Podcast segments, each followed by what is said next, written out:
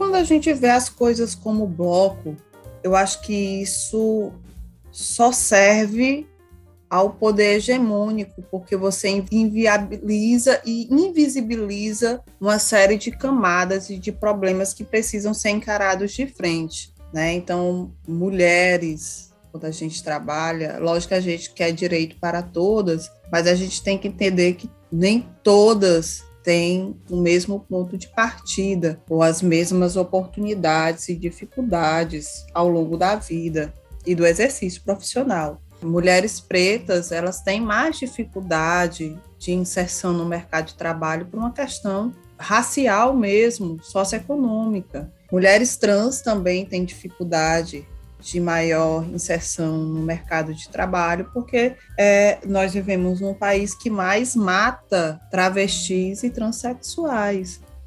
Olá a todas e todos, sejam bem-vindos à série Gênero no Mercado de Trabalho do Perspectiva, o podcast do CalRJ. Esse é o segundo episódio da série, então se você ainda não ouviu o anterior, eu te convido a conhecer e já ficar ligado nas próximas entrevistas. Esta série de podcast surgiu a partir da live Arquitetura Substantivo Feminino, promovida pela Comissão de Equidade e Diversidade do CalRJ no dia 11 de março, como parte das atividades do Dia Internacional da Mulher. No episódio de hoje, vamos conversar com a coordenadora da Comissão Temporária de Raça, Equidade e Diversidade do CAL Brasil, Cláudia de Alcântara. Olá a todas e a todos que estão nos escutando. É um prazer estar participando desse podcast com uma temática tão, tão relevante, tão importante, necessária dentro do, de um conselho profissional, como de arquitetura e urbanismo. Como já foi apresentado, eu sou Cláudia Salles de Alcântara, eu coordeno a Comissão Temporária de Raça, Equidade e Diversidade do CAL Brasil e também atuo como coordenadora adjunta da CEF, que é a parte de ensino e formação do Conselho. É, sou arquiteta e urbanista e pedagoga, né? E tenho atuado na formação e no ensino de arquitetura aqui em Fortaleza, no estado do Ceará. Sou do Ceará. E é um prazer estar aqui com vocês. Cláudia, seja muito bem-vinda ao Perspectiva. E a você que nos ouve também, sintam-se em casa. É, lembramos que o Perspectiva, o podcast do KRJ, está disponível nas principais plataformas de streaming. Então fique conosco que o episódio já vai começar.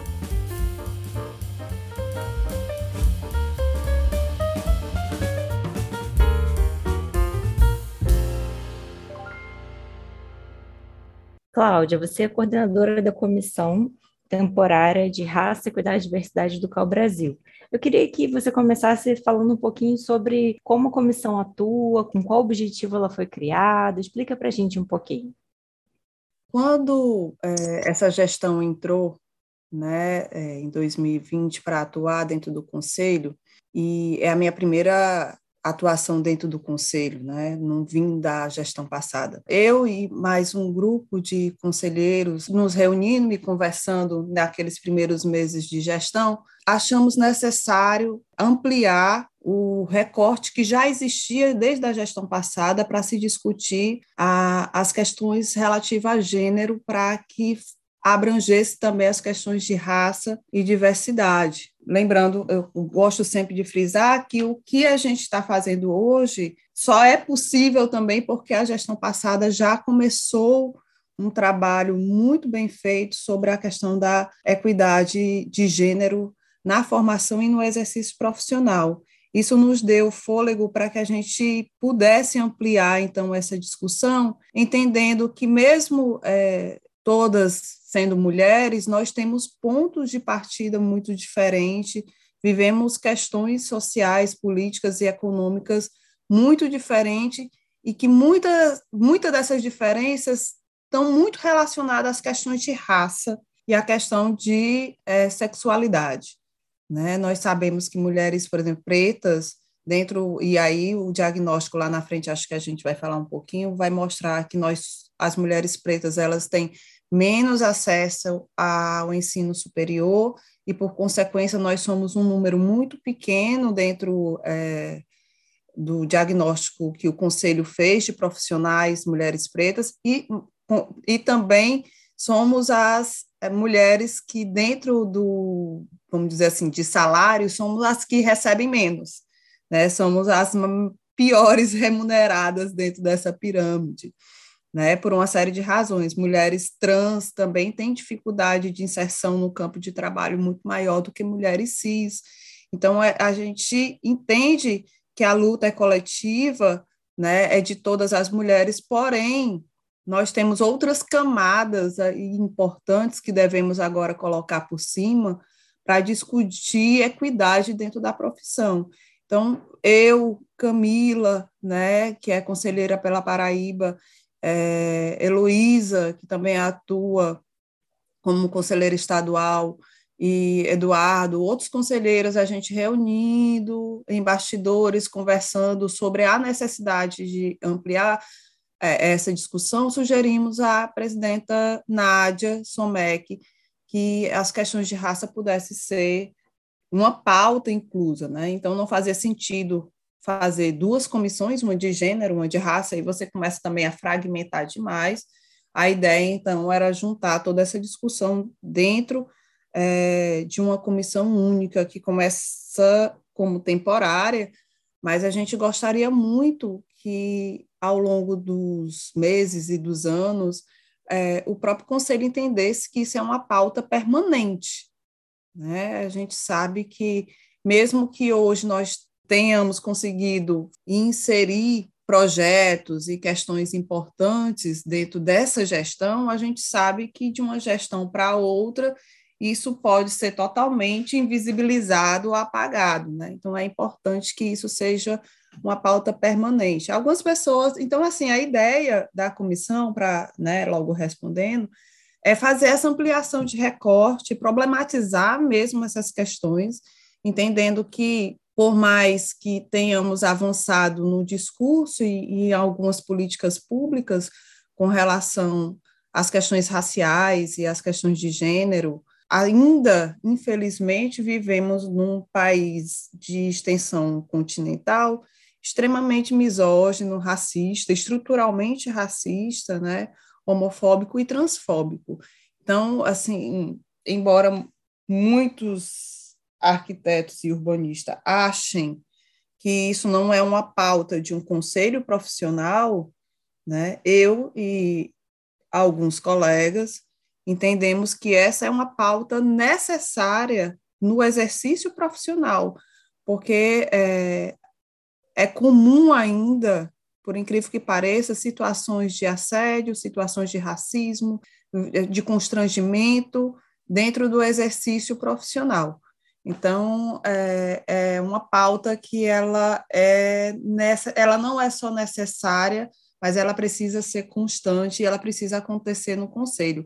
A grande questão é que é, muitos colegas de profissão às vezes não entendem o próprio papel do conselho e vê o conselho como uma espécie de sindicato.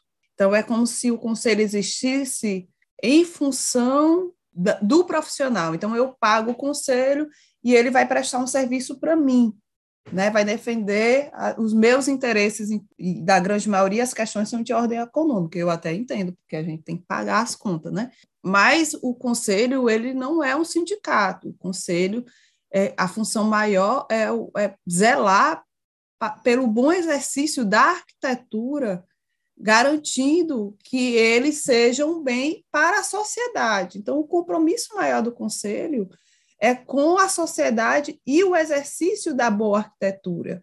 Não necessariamente. É óbvio que nesse combo, o profissional obrigatoriamente está inserido nesse contexto e é uma, um, um, uma, um personagem super importante para essa discussão e precisa ser contemplado né, nas suas dificuldades de atuação no exercício em sociedade.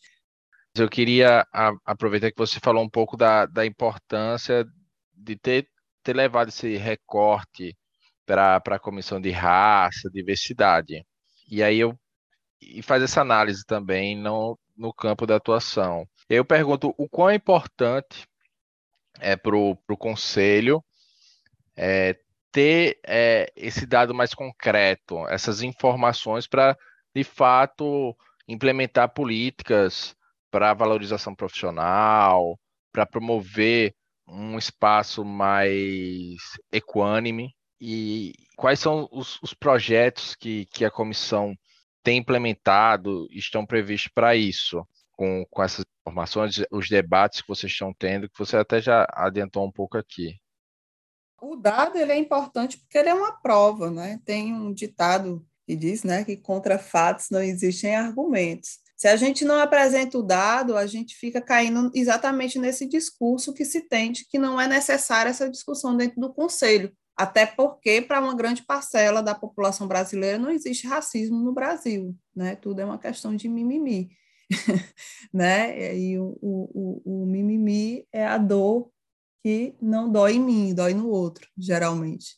Então, é, a obtenção dos dados que o conselho faz, né, tem gente que, por incrível que pareça, quando faz, vai responder os questionários, uma das, por exemplo, uma das coisas que a comissão pede, né, e aí isso é também um trabalho, né, é um dos trabalhos da comissão, é todo o, o, o questionário que for feito, seja de qualquer comissão, vai ter, vai ser elaborado um, um questionário para colher dados é, da CEF, da Comissão de, de Ensino e Formação, com relação aos alunos. A gente pede, faz um recorte de gênero, raça e diversidade, para que a gente aproveite esses dados também para trabalhar. Então, porque a, o objetivo da CETRED é trabalhar de modo transversal e, e integrada com todas as comissões existentes. Então, o, o, o trabalho é dialogado com todas as comissões para que a gente vá também construindo esses dados dentro do coletivo. Então, quando a gente tem os dados e apresenta, por exemplo, em plenária, para efetivar as nossas ações, as nossas políticas, o que nós queremos para dentro do conselho, sem, sem a construção desse objeto, fica muito mais complicado o discurso. E, e a gente fica como se fosse uma pauta nossa, particular, pessoal e, como alguns gostam de dizer, até partidária, né? E, e não um problema estrutural. E o que o dado mostra é que essa é uma questão de estrutura social, socioeconômica é, brasileira, que não é de hoje, né? que é de desde sempre. E aí, dentro disso, quando a gente apresenta os dados e analisa os dados, existe uma série de atividades que, que a CETRED tem proposto para trabalhar em diferentes camadas e para diferentes públicos, tá? Então, por exemplo, nós iniciamos também uma série de podcasts, né, sobre é, diversos assuntos. Quando você escuta o podcast da CETRED, que é o Entrevistas, você não vai ter assim no título raça e arquitetura, mobilidade e raça. Não, sabe? A gente não está trabalhando dessa forma. A gente está trabalhando, por exemplo, a gente teve um podcast agora que eu, que eu tive, que era presente, mediano, que era patrimônio, arquitetura, patrimônio e inovação. E aí nós chamamos um historiador preto nós chamamos um arquiteta que trabalha com cidade e patrimônio, mas trabalha dentro da perspectiva da produção ou da invisibilidade da produção é, negra no Brasil, que construiu esse patrimônio histórico também, que tem os seus registros, né, para discutir patrimônio. Então, as questões de raça e as questões é, de gênero perpassam por todos os assuntos, por arquitetura, por patrimônio, por política, por cidade, né? E, e, e, o objetivo, por exemplo, é fazer uma linguagem mais acessível e que seja mais interessante, que a pessoa veja o título do podcast e se sinta querendo assistir, né? Uma, uma coisa que eu já é da minha vivência e eu já percebi que, por exemplo, se a gente colocar arquitetura em negritude,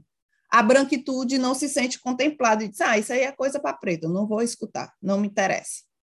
Mas se eu boto arquitetura, patrimônio e inovação, o pessoal diz, poxa, que legal, vou querer assistir. E aí, quando ele assiste, esse recorte está dentro. Né? Então, isso é uma política de sensibilização para tentar contemplar, inclusive, aqueles mais resistentes que não querem escutar sobre. Então, ele vai e, e, aí ele se envolve na temática e acaba escutando também o que a gente quer passar. Adorei essa estratégia, Cláudia. Acho que a gente vai adotar aqui, porque também, às vezes, quando a gente promove, por exemplo, o prêmio o Calma as Mulheres, ou então a gente, a gente fez um podcast sobre homofobia, né? A gente sempre houve comentários assim, ah, como você mesma falou, né? Tipo, ah, agora o Cal só faz isso, agora o papel do Cal é promover uma arquitetura para todos, né? Esse todos e todas inclui também, né? As mulheres, inclui as pessoas negras, né? Então, acho que o Cal também é tem um papel fundamental nisso, né? Pois é, e aí eu, eu, eu sempre tive essa, essa questão, né? Mas para mim ficou muito claro em dois eventos do CAL. Um, eu não era conselheira, teve um evento de mulher, o primeiro ciclo de debate de mulheres. O Ceará fez também um evento grande no auditório do Senai, muito bem articulado e coordenado. E eu me lembro que quando eu sentei para coordenar a mesa, eu fiz, eu, eu fiz duas perguntas. Eu não era do conselho, eu não, enfim, eu estava como convidada, me achava na liberdade de fazer como eu queria.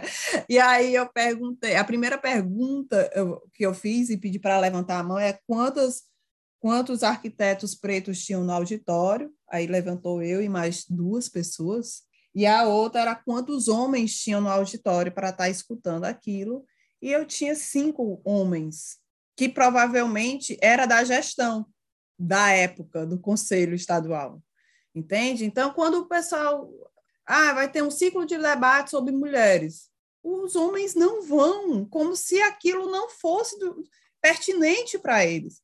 Mas, é, ok, precisa uma mulherada estar tá escutando, né? mas é, eram para estar presentes, porque também é para eles, né? porque é, é por uma questão de convívio em conjunto. Geralmente, as grandes decisões de políticas públicas estão tá na mão de homens. Homens brancos decidem o que fazer com a cidade, na sua grande maioria. Então, eles precisam estar tá nesses ciclos, e eles não vão. E eles não vão, principalmente quando eles veem esse tema. E o segundo foi o Dia da Consciência Negra. O Cal Ceará fez também aqui. A galera não vai, né? Era trabalhando, trouxe o Paik Santarém para falar sobre mobilidade anti, antirracista, e o povo não vai, né? Não, não cor de, de preto, não, não vai. É impressionante, né? Então, quando a gente foi montar o podcast, essa foi uma estratégia. Poxa, se a gente botar, a galera não escuta já, já quando vê que é da CETRED, já fica meio assim. Aí a, os temas são assim. É, qual foi o primeiro? Ah, arquitetura de interiores e, e, e não sei o quê. Tinha um, um, um, um, outro subtítulo, não me lembro.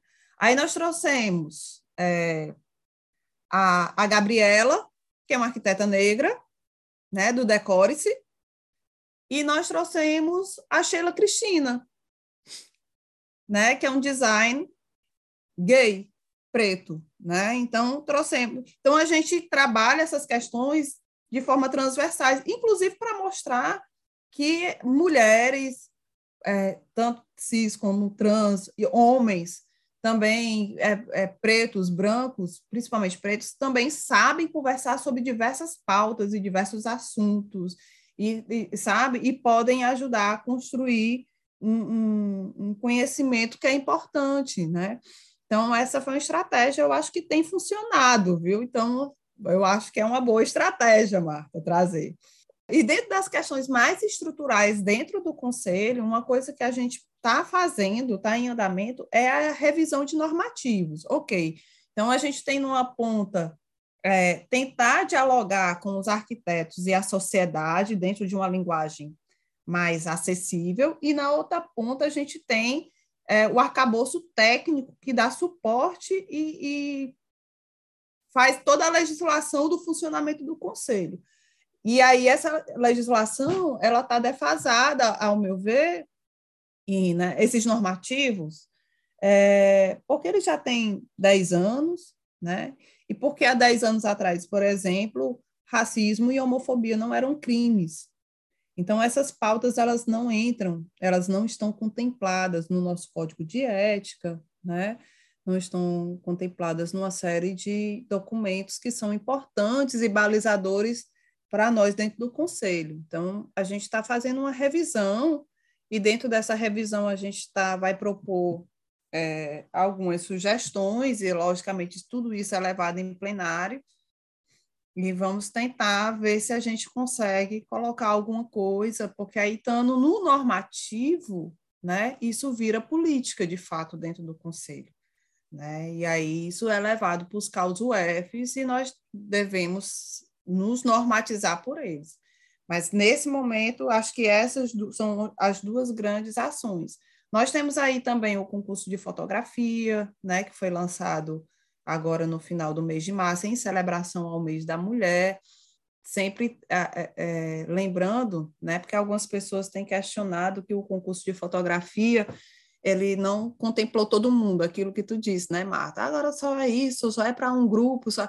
mas o que os eu queria que, na verdade, os arquitetos e urbanistas e arquitetas e urbanistas entendessem é, é que esse edital específico ele tem esse recorte do olhar feminino para a cidade dentro desses eixos, né, de patrimônio, de interiores, tem são cinco eixos que norteiam o concurso, né, cinco categorias, na verdade, é, é que o, esse edital em específico, ele faz parte de uma programação que foi voltado para o mês da mulher.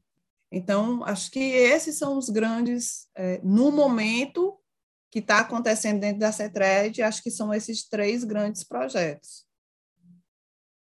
Bacana. Cláudia, na live Arquitetura Substantivo Feminino, você citou o segundo censo, dos arquitetos e urbanistas, realizado pelo CAL Brasil. Eu queria que você falasse com a gente um pouco sobre os achados desse censo, quais foram esses dados, o que, que eles apontam, e também se você pode fazer algum tipo de comparação em relação ao primeiro diagnóstico, o que, que mudou esse diagnóstico agora ele foi bem surpreendente no sentido de mostrar né, que, por exemplo, as mulheres, elas, nós somos 64% das arquitetas e arquitetos urbanistas que atuam no Brasil, nós somos maioria formada por mulheres. E a essa crescente pode se dar por uma série de, de, de fatores, nós podemos especular. Eu acho que falta um pouquinho no questionário também essa questão mais qualitativa do dado, mas a gente sabe que é muito difícil de tabular, né? De saber exatamente o porquê que se cresceu, porque a, o, campo da arquitetura e do urbanismo ele nasce como sendo esse campo classe média, branco e composto por massivamente homens. Isso foi se transformando ao longo dos anos, acompanhando também o acesso de mulheres ao ensino superior, e, e isso tem mudado o cenário. Então, esse é um dado muito importante mas eu sempre questiono que essa quantidade de mulheres atuando no mercado não necessariamente é sinônimo de que todas elas têm, de fato, uma qualidade no seu exercício profissional. E essa é, a, acho que é a grande questão da CETRED, né? Porque o censo também nos mostrou que muitas dessas mulheres, elas, embora seja a maioria, enfrentam problemas graves no, no, no, seu exercício profissional, né? Já a gente já recebeu denúncias, de, por exemplo, de assédio moral, de assédio sexual durante o exercício profissional, e essas mulheres muitas vezes não sabem nenhum encaminhamento que tem que dar, foi muito legal também na live, a gente tinha lá a advogada dando essa orientação da denúncia, mas assim, dentro do conselho, era para ter também um canal, deve, deve ter deveria ter um canal para além da ouvidoria para crimes dessa natureza, né? E a grande queixa na maioria das mulheres é realmente em relação à maternidade, né? A maternidade, ela, ela é isso, né? É um projeto de, de vida que nos toma muito tempo, e durante muito tempo, até que a criança, ela minimamente, ela entre na idade escolar, fica quase que impossível o exercício profissional. Então, por isso que, por exemplo, na revisão né, das anuidades, essas mulheres gestantes e que tiveram filhos, elas têm um abatimento da, da anuidade, né? A licença é garantida, não só para mulheres, e aí é legal isso aí, né? Porque aí nessa, nessa, nessa hora ninguém aparece para elogiar o conselho, né? Mulheres e homens, mulheres que adotam também, têm também o mesmo direito da licença, né? É, casais gays que adotam também têm direito à licença. Isso é uma discussão e, e uma conquista devido, primeiro, né, ao diagnóstico, mostrar essa dificuldade que, que a maternidade e a paternidade apresentem, nos jogam né, dentro do exercício, mas também é uma conquista de toda essa discussão que a gente tem tentado fazer e imprimir desde o início dessa gestão. Com relação à raça, lógico, ainda a grande maioria é de arquitetas e arquitetos brancos, né? Claro que, que vai ser assim, porque é um campo ainda que quem consegue fazer um curso de arquitetura do início ao fim é alguém que tem que ter minimamente algum dinheiro, né? Porque não é um curso barato, é um curso caro, mesmo que você tenha bolsa, mesmo que você estude na universidade pública, é papel, é plotter, é material, é uma série de coisas que demanda minimamente uma condição financeira para você se manter dentro do curso, né? Então, por exemplo, a política de cotas, ela garante o acesso, mas ela não garante a permanência, e a permanência é muito difícil, a gente sabe que é um curso muito difícil. Então, o diagnóstico mostra que a grande maioria realmente ainda é de pessoas brancas, embora né, o número de pardos e pessoas pretas tenha aumentado de um diagnóstico para outro. Não vou saber esse, esse, esse dado preciso, mas eu acho que isso é uma conquista da política de cotas, do ProUni, né, do FIES, que tem é, proporcionado que esse ensino seja um pouquinho mais democrático né, e de acesso para camadas que têm pontos de partidas bem diferentes, principalmente os que vêm da escola pública. Eu queria aproveitar, inclusive, né, o espaço do podcast até para explicar que as questões de cota, né, que, que é um problema, às vezes, de compreensão, é que as cotas, elas são cotas sociais, né? Então, a pessoa, quando ela vai disputar o sistema de cota, ela tem que ter uma renda determinada, uma baixa renda está lá determinado, e ele tem que ter feito todo o ensino médio na escola pública, né? Só para deixar assim registrado que não é qualquer pessoa preta, basta dizer que é preta e vai para o sistema de cota é uma questão de equidade né, na formação.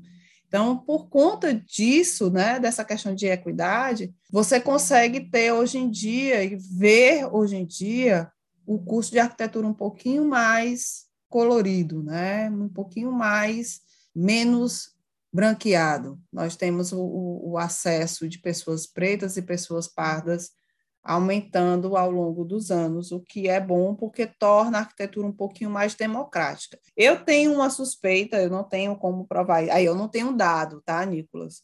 Mas é só uma hipótese que eu, que eu levanto. É que com o grande acesso né, das, dessas políticas públicas e a possibilidade de que pessoas pardas e pretas de classes sociais menos favorecidas da sociedade consigam cursar um curso de arquitetura, né? E aí de forma gratuita, e aí o pouco de dinheiro que sobra, eles conseguem se manter no curso, já que não precisa pagar mensalidade, é que tem feito, inclusive, uma, uma reviravolta da, dessa atuação profissional, hoje em dia, por exemplo, para a assistência técnica, né, para TIS, para se pensar comunidades periféricas, assentamentos precários, eu, porque essas pessoas elas se formam e elas voltam para as suas comunidades. E aí essas discussões que, sei lá, quando eu fazia faculdade há 20 anos atrás, a gente mal escutava falar, porque, na verdade, a faculdade era composta de pessoas e de professores que não vinham dessa realidade, então é como se essa realidade ela não existisse, porque ela estava completamente invisibilizada.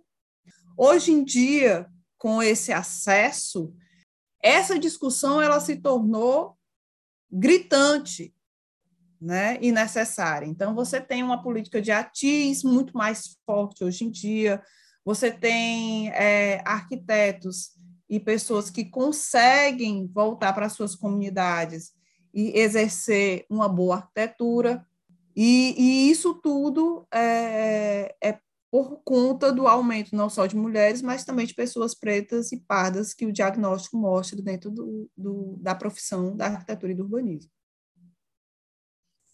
Então a gente já está chegando no, nosso, no, finalzinho do nosso episódio, mas eu queria que você comentasse, Cláudio, uma fala que a gente achou muito bacana na live, que você destacou que as mulheres não são um bloco homogêneo, né? Eu queria que você falasse um pouquinho sobre isso. Você já falou um pouquinho na pergunta anterior, né? A gente sabe que mulheres pretas, né? Você falou que as mulheres com filhos acabam tendo desafios ainda maiores, né? Você poderia falar um pouquinho sobre esses desafios, esses obstáculos? Eu acho que quando a gente vê as coisas como bloco, eu acho que isso só serve ao poder hegemônico, porque você inviabiliza e invisibiliza uma série de camadas e de problemas que precisam ser encarados de frente. Né? Então, mulheres, quando a gente trabalha, lógico que a gente quer direito para todas, mas a gente tem que entender que nem todas tem aquilo que eu já disse, o mesmo ponto de partida ou as mesmas oportunidades e dificuldades ao longo da vida e do exercício profissional. Mulheres pretas, elas têm mais dificuldade de inserção no mercado de trabalho por uma questão racial mesmo, socioeconômica, porque se a gente pega o censo, a maioria da população preta, ela está em áreas vulneráveis, periféricas da cidade, são as que recebem menores salários. Não tem como fazer, às vezes, nenhum network, porque tem toda uma questão de, de racismo mesmo, de preconceito, de mulheres trans também têm dificuldade de maior inserção no mercado de trabalho, porque é, nós vivemos num país que mais mata travestis e transexuais. Né? É um absurdo você ter medo de sair de casa e ir para o trabalho e ser assassinado pelo simples fato de ser uma pessoa travesti. Né? Ou uma mulher trans. É assim, impensável, é um absurdo. Né? Mas isso acontece no Brasil. Então, essas pessoas têm mais dificuldade. Mulheres, mães solo, né? Mães que criam sozinhos seus filhos. Com quem deixar? Ah, bota numa creche. Não, não é simplesmente isso, né? Eu, particularmente, estou com. Meu, minha sobrecarga de trabalho está absurda, porque para eu colocar meus filhos no tempo integral, hoje em dia, um colégio aqui em Fortaleza, que não é o mais caro, é um colégio assim, mediano, né? Mas cada criança vai sair por mim por dois mil reais. Então, para eu manter uma escola particular que não seja uma creche pública, né? Manter duas crianças no sistema integral, eu tinha que ter só para pagar de colégio quatro mil reais. Meu irmão, quatro mil reais para a gente conseguir no mês é muito difícil.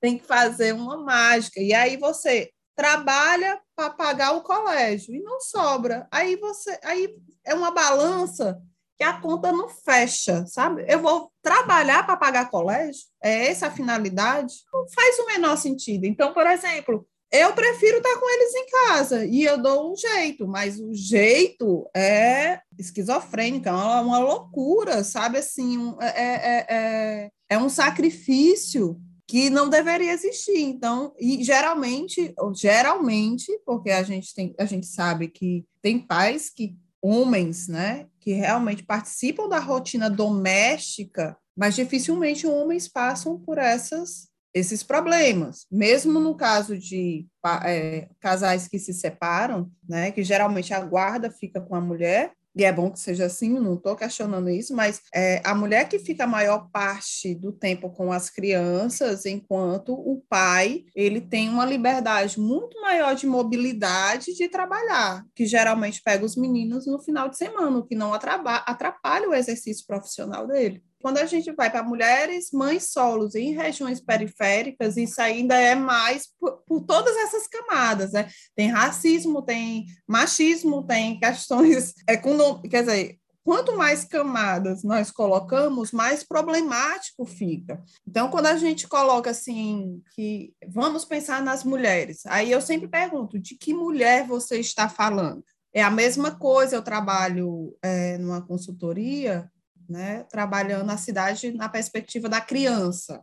Então, pensando a, cidade à altura de 95 centímetros. Mas eu sempre me pergunto, né? A mesma coisa, ver a criança. Então, as minorias, de uma maneira geral, elas são trabalhadas como bloco. Né? Então, quando eu penso a cidade para a criança, eu sempre fico me perguntando, rapaz, quem é essa criança que tem direito à cidade? É a criança da favela? É a criança de rua? Sabe? Porque geralmente essas políticas também voltadas para a criança é a criança classe média. Quem é a criança padrão? É a, e aí é a mesma coisa. Quem é essa mulher? Geralmente é uma mulher padrão, é uma mulher classe média, é uma mulher que teve algum tipo de escolarização, que tem uma condição é, mínima de, de, se manter, ela não contempla outras realidades e outras problemáticas. Então, isso é, é, é muito importante, né, que uma comissão de gênero, ela entenda que ela não pode caminhar sozinha, porque essa pauta, ela não contempla todo mundo, né? O gênero, ele é complexo, assim como a realidade do Edgar Morin é complexa, né? Ela precisa dessas tantas camadas e realidades para que a gente consiga pensar em políticas que de fato consiga chegar, se não em todas, numa grande maioria. E aí é importante os diagnósticos, é importante a gente coletar os dados, a gente tratar de fato se é dessa forma e que, de, que, de que melhor maneira nós podemos agir para tentar minimamente é, diminuir essas discrepâncias dentro do exercício profissional. É, eu escutei um tempo atrás, era um videozinho, agora eu não me lembro o nome da, da atriz, que ela disse assim, quando se trabalha com negritude, é exatamente por conta disso que eu fiquei também pensando, a gente sempre pensando de um bloco de preto, e quando você trabalha isso, isso não acontece com a branquitude. Aí ela, ela diz, né, a atriz fulana de tal é a atriz fulana de tal, a atriz cicrana de tal é atriz. Ninguém confunde, mas quando a gente vem para a negritude, aí ela diz: eu sou confundida, Zezé Mota, eu sou confundida com a fulana, porque é vista como um bloco. O Milton Nascimento é confundido com o Djavan, parece que assim, é tudo preto, tudo igual, tudo preto.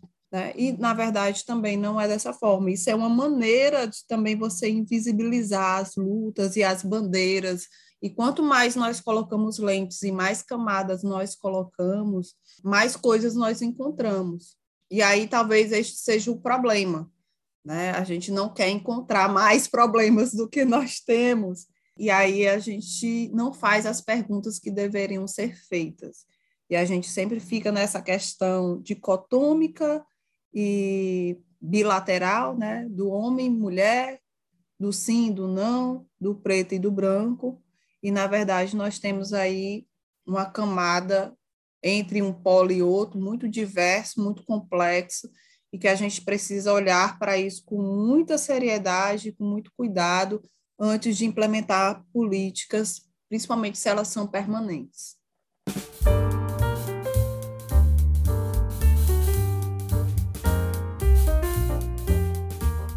Perfeito. Sua fala agora deixa claro que esse podcast, esse episódio do podcast está longe de esgotar o tema. Tem muita coisa ainda a ser discutida, vários aspectos, vários problemas a, a serem colocados na pauta, debatidos, para se encontrar uma solução. Mas o nosso tempo acabou. Queria muito agradecer a sua participação nessa série do, do Perspectiva. O bate-papo aqui foi ótimo. É, você trouxe bastante informação que nos faz refletir e são informações relevantes até também para a gente poder melhorar como pessoa, como agir no âmbito do conselho também, pensar sua atuação não nessa forma polarizada, branco, preto, homem, mulher, mas realmente ver essas diversas camadas e a partir daí construir um, um ambiente profissional mais sadio, mais equânime e com mais equidade. É isso mesmo. Eu que agradeço a oportunidade. É um prazer. É uma temática que me é cara. Tem também me custado alguns cabelos brancos.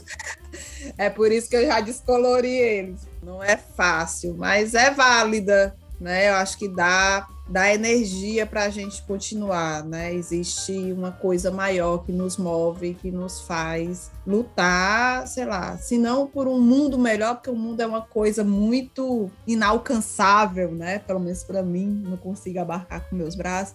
Mas se eu conseguir fazer do meu conselho profissional, da, da onde eu atuo, um conselho melhor, mais solidário, mais com mais equidade, né? Com um olhar mais sensível a, de fato, a realidade brasileira, eu já saio dessa gestão muito, muito feliz, sabe? Uma arquiteta que conseguiu minimamente fazer uma pequena diferença dentro do conceito. Para mim, eu me sinto muito satisfeita dentro da minha profissão. Bacana, Cláudia. Muito obrigada mais uma vez e obrigada a você que nos acompanha aqui no Perspectiva. No nosso próximo episódio da série Gênero no Mercado de Trabalho, vamos conversar com a psicóloga e coordenadora de projetos de qualificação de mulheres na construção civil, Jaqueline Cruz. Já estão todos convidados. Até lá!